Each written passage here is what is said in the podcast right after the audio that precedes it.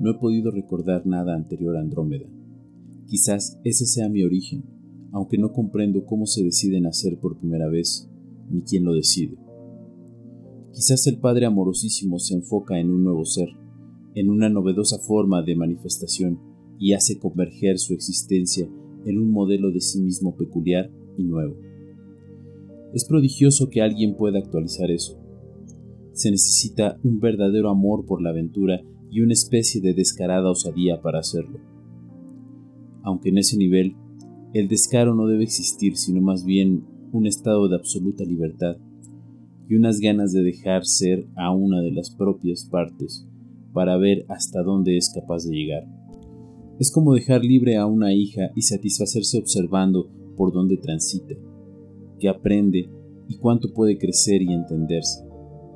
Se diría que es suficientemente placentero para quien tiene toda esa posibilidad. Estoy lejos de entender a Dios, pero si Él me creó en Andrómeda y luego me dejó libre, pero ha mantenido una observación y vigilancia sobre mi persona, regocijándose con mis experiencias y aprendizajes, cuidando de que no me pase de mis propios límites, enviándome protectores cada vez que cometo errores y dándome paso a un nuevo escalón cuando logro acercarme a Él.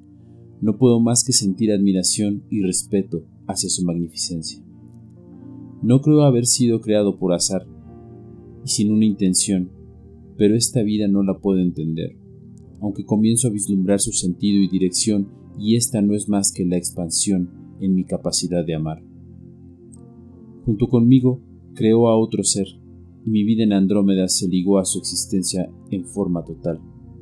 La civilización de Andrómeda ocupaba en aquel entonces un alto nivel en la jerarquía del universo. Sabíamos de la existencia de civilizaciones más avanzadas que la nuestra y de innumerables mundos en diferentes grados de maduración. He descubierto que Ailón existe en un grado más maduro que Andrómeda y que más allá de Ailón se encuentran civilizaciones aún más expandidas de las cuales no conozco ni siquiera el nombre. En estas vidas he estado en contacto con varios descendientes de Ailón y con algunos ailonitas originales como el capitán Damen. A él lo escuché, pero no me puedo ni siquiera imaginar el estado de su conciencia, tan diferente y avanzada con respecto a la mía propia. También he conocido a otros exiliados de Andrómeda. En Andrómeda se recibe la notificación de la creación de nuevos seres y en mi caso la noticia del nacimiento de almas gemelas. Mi nombre original era Aedaesus y el de mi compañera Balikai. En Andrómeda todo el tiempo se penetra y se es penetrado en un constante estado de amor. Balikai y yo lo empezamos a experimentar desde muy pequeños. Andrómeda había resuelto en aquella época la mayor parte de sus problemas políticos y de mantenimiento. El gobierno estaba unificado y su dirección era espiritual.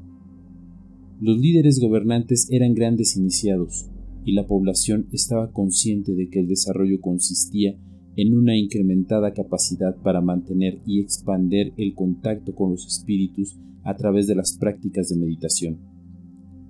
Los problemas de alimentación, vivienda y vestido estaban prácticamente resueltos y tanto yo como Balikai fuimos entrenados a permanecer en un estado meditativo casi constante. La arquitectura de Andrómeda era de una geometría equilibrada y perfecta. Además de las viviendas, existían grandes centros de meditación en los cuales se reunían miles de habitantes divididos de acuerdo al nivel de conciencia que habían alcanzado. El edificio principal de todo el conjunto arquitectónico estaba situado en una posición privilegiada y consistía en una enorme cúpula de cristal en cuyo centro se mantenía encendida una fuente energética de elevada frecuencia e intensidad. En ese templo se realizaban las iniciaciones de los nuevos seres, y cuando alguien lograba cambiar de estado, se le llevaba ahí para ayudarlo a incrementar su energía vital. La comunicación entre los habitantes era directa, es decir, telepática, y su profundidad dependía del grado de las relaciones existían parejas que casi siempre habían sido creadas en forma simultánea y cuya estructura mental y emocional les permitía una capacidad de unificación prácticamente total. Los nuevos seres eran concebidos en forma parecida a la humana, pero el acto sexual se realizaba después del logro de un acoplamiento energético perfecto y una visualización adecuada del enfoque de la porción divina por manifestarse. La relación sexual fuera de este proceso de concepción era directa, es decir, a través de una penetración energética y no física. Sin embargo, la libertad en cuanto a estas prácticas era casi total en el sentido de que dependía de los gustos y la espontaneidad de los participantes. Puesto que las condiciones climatológicas del planeta eran ideales, no se requería de vestimentas de protección, y los habitantes de Andrómeda solamente utilizaban una delgada y transparente tela de material superconductor para cubrirse. Los niños y jóvenes eran entrenados en la práctica de la meditación, del conocimiento y manejo de la energía corporal y mental y de las ciencias y artes que por aquel entonces ya habían alcanzado un alto grado de sofisticación. Se utilizaba la visión remota para conocer otros planetas y parajes del universo, pero también se viajaba en naves espaciales tanto para realizar intercambios con otras civilizaciones como para conocer otras regiones del universo.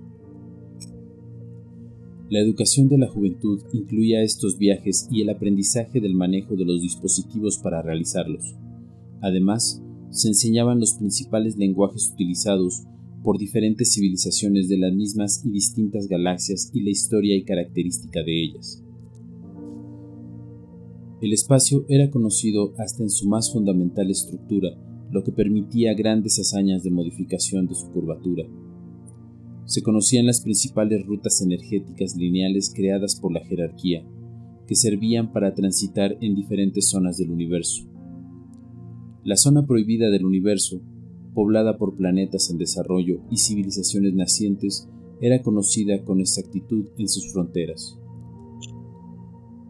Los jóvenes sabían que penetrar en ella no era permitido por el necesario aislamiento que la jerarquía había decretado a fin de evitar alteraciones en sus procesos de desarrollo y maduración. Estos estaban a cargo de la cúpula de la jerarquía. Está formada por los seres de más alto desarrollo espiritual de todo el universo. Eran los únicos capaces de detectar y comprender los designios del Padre amorosísimo. La penetración a la zona prohibida era castigada con el exilio en algún planeta de aprendizaje correctivo, como la Tierra se había establecido un convenio entre Andrómeda y el Aldeón que permitía a los niños de ambas civilizaciones visitarse y conocerse. Los habitantes de Ailion ocupaban un nivel de desarrollo superior a los de Andrómeda. Este se manifestaba en algunas conductas como la transportación a través de la desestructuración atómica. De hecho, los habitantes de Aldión prácticamente ya no utilizaban naves para viajar, sino que se desmaterializaban en una región y materializaban en otra a voluntad. Se sabía que civilizaciones aún más adelantadas vivían en un estado similar a la de la latiz del espacio-tiempo, y para ellos ni la distancia ni el tiempo existían, por lo que podían enfocarse en cualquier región del universo sin necesidad de teletransportarse. Ni siquiera los habitantes de Ailion habían logrado realizar tal portento, pero sus procedimientos de reestructuración atómica y molecular eran bastante avanzados con respecto a los de Andrómeda. Por otro lado, tanto en Andrómeda como en Ailion, la esperanza de vida se había logrado extender al equivalente de 25.000 años terrestres, y se hacían investigaciones para aumentar aún más su duración. Una de las prácticas andromeicas de la meditación estaba orientada al logro de la activación de enfoques alternos del observador. Este era un intento de lograr la teletransportación tipo Aileón y aún la ubicuidad de la jerarquía, pero solo los más adelantados de entre los habitantes de Andrómeda habían logrado algunos avances satisfactorios en esa dirección. En cambio, Andrómeda gozaba de un merecido prestigio, aún entre la cúpula de la jerarquía por el impulso y desarrollo del centro emocional de sus habitantes. La condición de permanencia en un estado de amor era un logro sólido de la civilización andromeica. Como parte de nuestra educación, y en una de las visitas de los niños de Ailion, Balikali y yo conocimos a la hija de Damen, llamada Dalinme. Juntos jugábamos con nuestras mascotas, unos seres caprichosos y lanudos de extremidades aplanadas y en forma de hojas de lechuga que gustaban acariciarnos y nos seguían a todas partes. La niña era primorosa y a través de ella conocimos las costumbres de Ailion y ellas las nuestras. Balikai y yo teníamos planeado dedicar algún tiempo a viajar y conocer otros planetas. Hicimos la solicitud al Consejo Kármico y éste la aceptó. Nos preparamos durante cinco años estelares, y en ese lapso nuestro amor se engrandeció y profundizó. Casi no nos separábamos, y lo que más nos gustaba era la creación y el deleite de los cuerpos mentales novedosos y la música. Esta última era de una originalidad pasmosa. Las grandes obras musicales eran matemáticamente perfectas y representaban diferentes modelos de la organización del universo y sus habitantes. Durante jornadas interminables la escuchábamos cambiando de estado emocional y transformándonos en seres que esa música celestial quería representar. El ego era una estructura prácticamente desconocida en Andrómeda. Cada quien allí se sentía diferente pero simultáneamente igual al resto. Era muy claro para todos que el camino implicaba un ser uno en ausencia de definiciones y todos buscaban oportunidades para expandirse. El amor entre Balikali y yo era una de esas oportunidades y ambos lo sabíamos. Teníamos un claro proyecto de vida y éste se asociaba con el mantenimiento y la profundización de nuestros sentimientos. Éramos considerados una pareja ejemplar y seguramente todo ello favoreció la decisión del Consejo. Nos asignaron una nave pequeña, pero perfectamente condicionada para permitir viajes seguros a través de las rutas energéticas lineales. Primero hicimos varias travesías a los planetas cercanos. Ambientábamos la nave con las últimas composiciones musicales creadas en Andrómeda y nos deleitábamos con los espectáculos de las estrellas y los paisajes increíbles de mundos rojizos, azules y violetas con varios soles y multitud de lunas. En una ocasión flotamos casi una eternidad sobre un mar plateado y rugiente mientras nos hacíamos el amor. Descubríamos constelaciones y nos internábamos dentro de los mares de aerolitos de puntas cristalinas observando el reflejo de las explosiones de supernovas en sus aristas. Todo era belleza y aventura, y todo estaba matizado por una sensación de amor mutuo indestructible. Cerca de Instra nos abordó una nave de patrullaje y nuestro estado los dejó pasmados de admiración. Empezamos a pensar que habíamos llegado a la perfección. No podíamos concebir un estado más exaltado que el nuestro. Descendimos en un planeta encantador y deshabitado. Dos soles alumbraban una playa desierta bañada por un mar candente. Nos miramos y decidimos que nos habíamos convertido en dioses. Debíamos manifestarnos como tales y una idea prohibida cruzó por la mente de Balikai en ese momento. Al principio la rechacé, pero todo señalaba en esa dirección.